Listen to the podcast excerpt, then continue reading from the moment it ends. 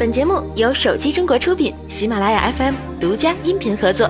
坚果 Pro 在发布后一直热度不减，既有用户反馈的开箱照与使用体验，也有不少负面信息，包括此前爆出的机身边缘硌手以及金属 logo 附近玻璃容易爆炸等。当这些消息在网络中持续酝酿发酵，已经对有意愿购买坚果 Pro 的用户造成了一定困扰。老罗心一横，搞个直播暴力测试一下。网友戏称这是锤子新品发布会第一季第五集，在直播中，老罗用实验的方式测试坚果 Pro 的质量，比如持续加热、用手机削水果等。从测试的结果来看，坚果 Pro 质量完全没问题。不过老罗也坦诚地说道，手机出现不良品是很正常的情况，而坚果 Pro 的不良退货率以及返修率是锤子历史上最低的，足可以说明问题。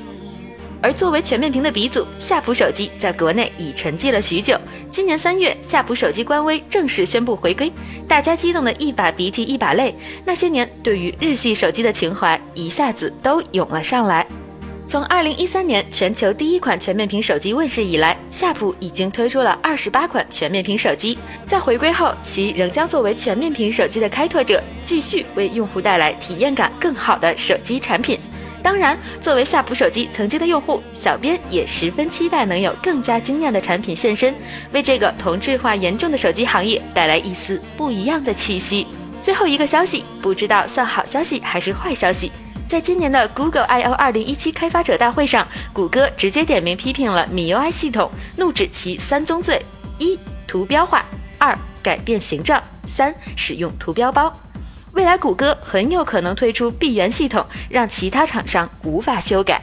其实，国内各大厂商的定制系统不仅更加易用流畅，同时也更为省电。包括图标的重新绘制与交互的重新设计，都更加符合国人的使用习惯以及审美风格。一直以来，定制系统都是国产机的首选，有好的系统也能吸引更多的用户。若以后真的变为闭源系统，也许能让用户体验到系统底层的服务和功能，但少了我们熟悉的那些 UI 和交互，你真的可以适应吗？本期的节目就是这样了，我们下期再见。